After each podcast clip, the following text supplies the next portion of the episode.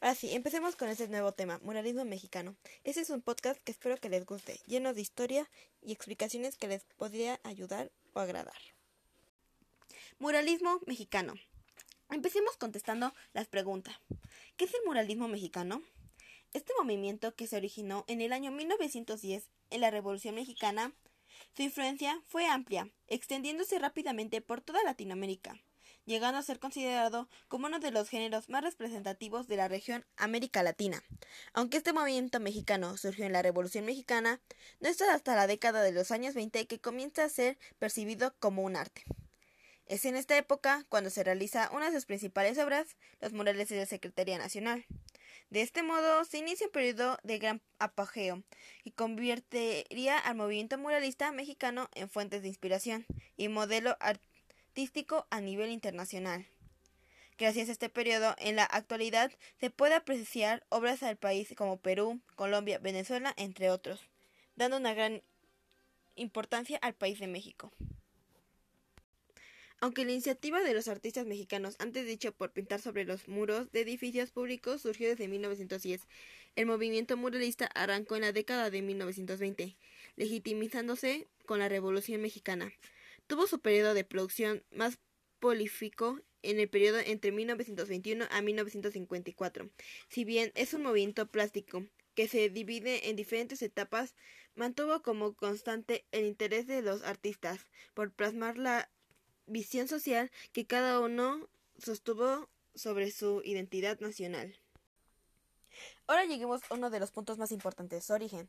Como todo tiene un inicio o una forma en la que inició. México independentista.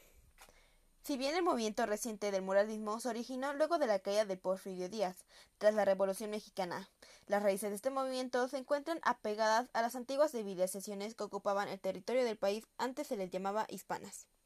Más específicamente, los olmecas utilizaban el muralismo como método de expresión cultural en una gran cantidad de sus estructuras. Además, luego de la llegada de los conquistadores, el muralismo fue utilizado para expresar las diversas creencias religiosas que traían los españoles desde Europa.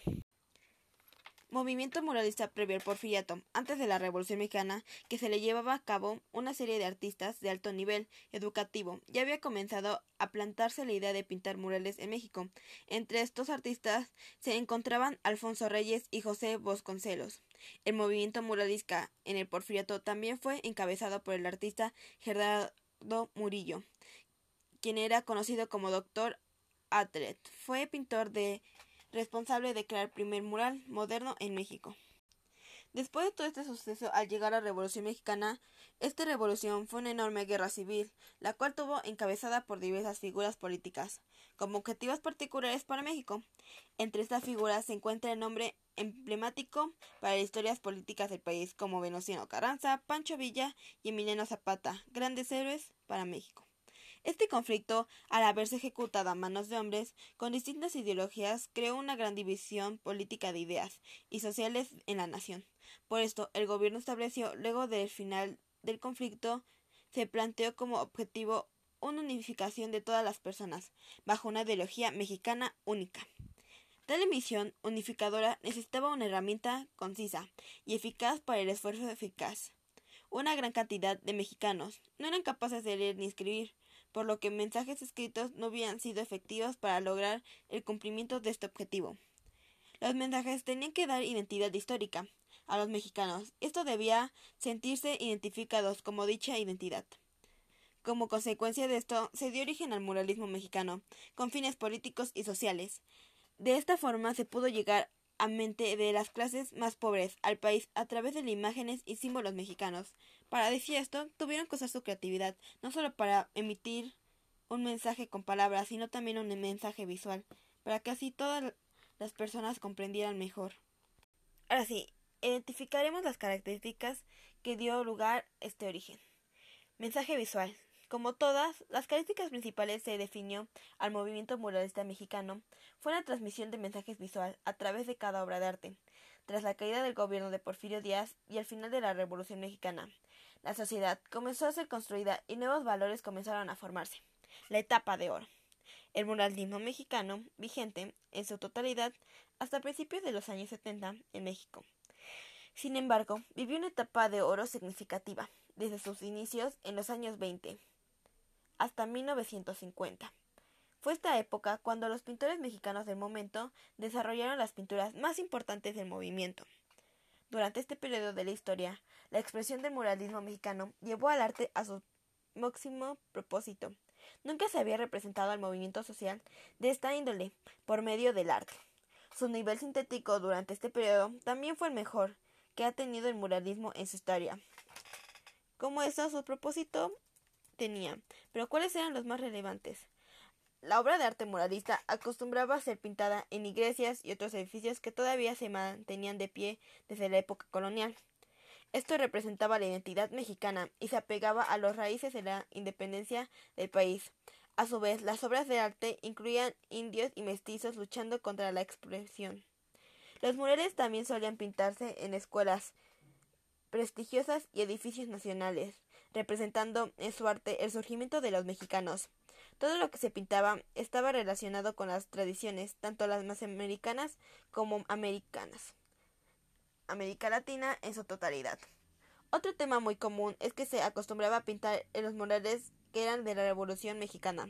El evento había visto su fin muy poco tiempo antes del surgimiento del muralismo. Entonces las pinturas buscaban invocar la memoria fresca del pueblo mexicano para hacerlo uno con su identidad patriotal. Ahora sí, descubrimos qué temas abarcó este. Los artistas de murales eran libres de elegir cualquier tema para que representaran en su obra de arte. Sin embargo, la creencia de todos estos artistas era bastante similar. El arte es la manera más popular para expresar que tienen los humanos. Además, todas las obras de esta época tenían una connotación política, por lo que los murales tenían una lucha relacionada en el dominio realista social. En esencial, los murales eran representación de la sociedad. Elementos de la pintura. La pintura de murales en México, además del tema específico, también tenía una serie de características en lo que respectó a la elaboración de cada pintura. Por ejemplo, los artistas solían utilizar el fresco para expresar su creación en los murales mexicanos, como también era común llevar a cabo las obras con pintura de cera caliente. Pero todo aquí tiene su lugar, pero importante es su rol. El muralismo mexicano fue uno de los movimientos artísticos más importantes del siglo XX. Cumplió un objetivo de volver a popularizar el arte en murales, que se había perdido con el tiempo. Las influencias de estos artes no solo alcanzó México, sino que resonaron en varios países americanos, principalmente Estados Unidos. Influencia en el arte urbano. El arte muralista abrió la puerta a nuevos estilos artísticos que comenzó en Estados Unidos, pero que se extendió rápidamente a lo largo de toda América Latina, el graffiti. El arte muralista hizo ver a cientos de personas que las paredes eran un instrumento válido para expresar su arte, sus emociones, lo que llevó al surgimiento de un arte urbano en varias partes del continente americano. Muralistas mexicanos a principio y sus obras.